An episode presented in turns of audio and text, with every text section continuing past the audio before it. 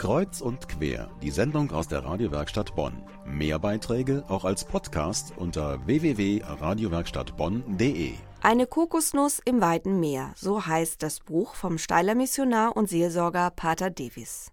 Seit 20 Jahren lebt und arbeitet der indonesische Seelsorger in Deutschland. Und nun hat er sich von der Seele geschrieben, wie er als Migrant hier in Deutschland eine neue Heimat fand. Guten Abend, Pater Davis. Schön, dass Sie hier sind. Guten Abend, Frau Biskup.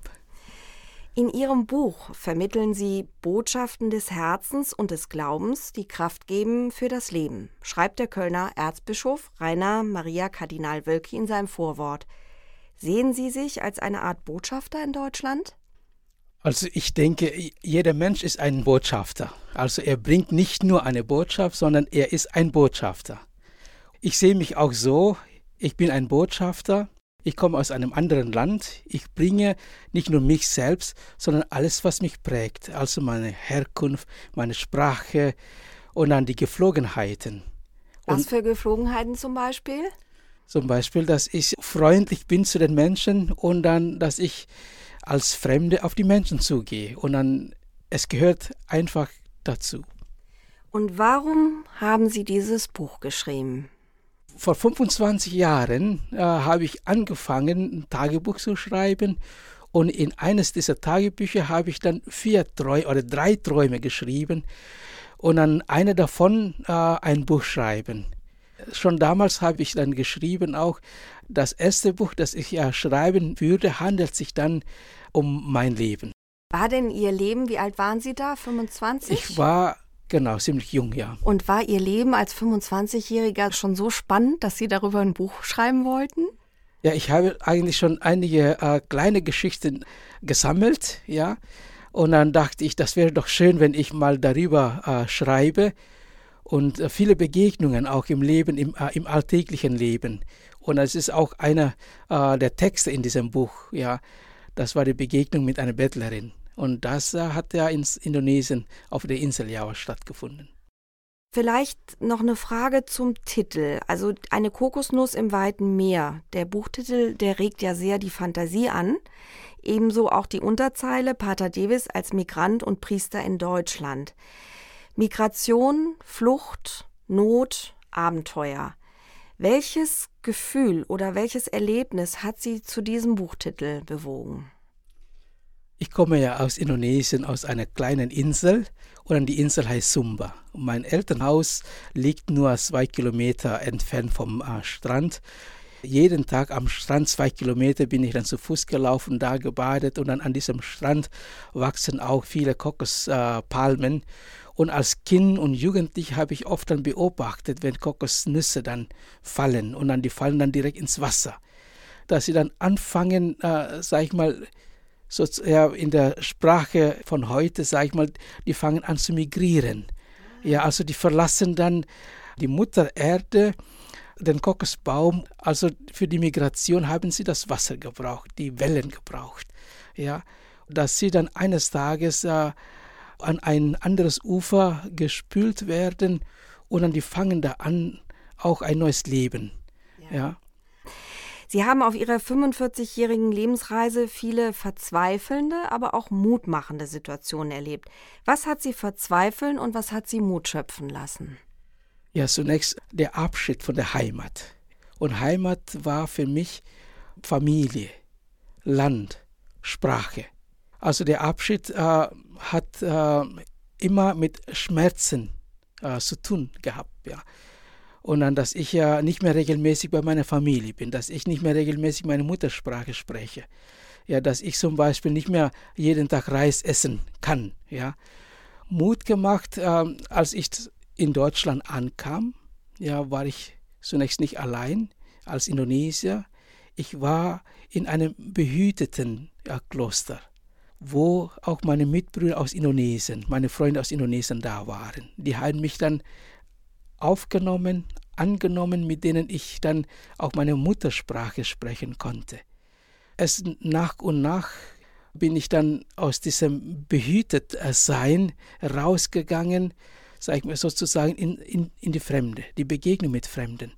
Dann habe ich gemerkt, ja, das geht nur, wenn ich auch dann anfange, ihre Sprache zu sprechen. Was denkt ein indonesischer Priester und steiler Missionar über Heimat und Heimkehr? Zitat Ich dachte, Heimkehr sei Rückkehr in die Heimat. Mein Leben lehrt mich, Heimkehr heißt in die Fremde gehen und in der Fremde eine Heimat finden, schreibt Pater Davis in seinem Buch.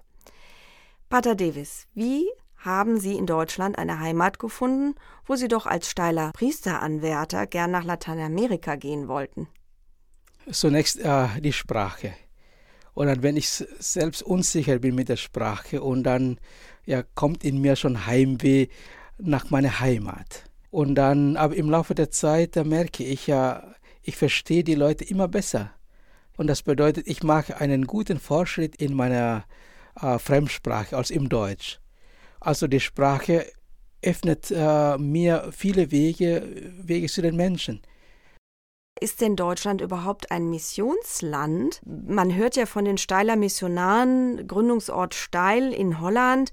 Da wurden die Missionare in die weite Welt entsandt, nach Amerika, nach Afrika, Asien, Ozeanien, aber doch nicht ins Nachbarland.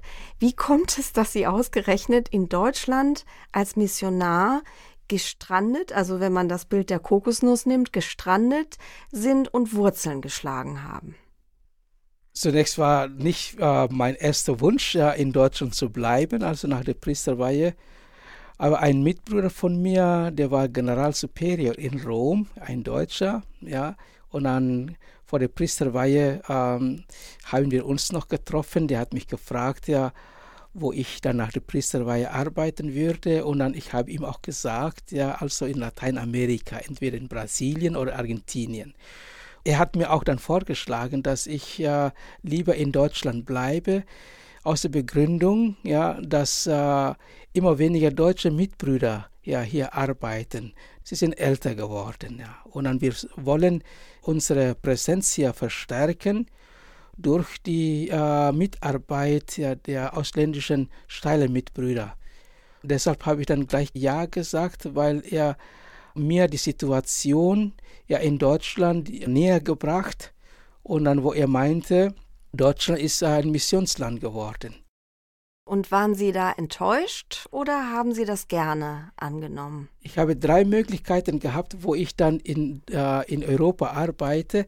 Und dann, ich habe dann zunächst den ersten Wunsch geäußert, also ich würde gerne in Süddeutschland arbeiten oder in Österreich oder in anderen äh, Ländern ja zum Beispiel in der Schweiz oder in Südtirol, wo Deutsch auch gesprochen wird. Und jetzt sind Sie in St. Augustin gestrandet und gelandet. Sie beschreiben Ihren anfänglichen Versuch, in Deutschland jemand zu sein, der Sie nicht sein wollen oder wollten. Ich zitiere, ich versuche im Exil zu leben, Leben außerhalb von mir. Das macht mich innerlich wirklich schlapp. Ich weiß, ich muss wieder zurück zu dem, der ich bin. Ich sehne mich nach mir. Nicht das Leben im deutschen Exil hat sie also gestresst, könnte man sagen, sondern das anders sein müssen. Anders sein müssen für wen und warum? Anders sein äh, müssen in dem Sinne, dass äh, also viele Menschen erwarten von, von mir. Oder ich bin jeden Tag konfrontiert mit Erwartungen ja, anderer. Und dann, ich sage es mir, ich kann doch diese Erwartungen nicht alle erfüllen. Und dann manche Erwartungen, ja, führen mich auch dazu, dass ich mich von mir selbst entfremde. Und was können wir Deutschen von Ihnen lernen? Was kann Menschen mit Ihrer Hilfe versöhnen, die sich hierzulande von der katholischen Kirche abgewandt haben? Es ist meine Bestimmung oder meine Berufung, bei den Menschen zu sein. Also das heißt, richtig in die Häuser auch der Menschen zu gehen genau. und mit ihnen zu sprechen. Ja. Nicht nur zu warten, dass sie sonntags in die Kirche kommen. Genau, und dann die Kirche ist äh, für viele Menschen nicht mehr der Ort der Begegnung, sondern der Ort ja, der Eucharistiefeier. Ja. Und wo ist der Ort der Begegnung? Das ist für mich bei den Menschen zu Hause.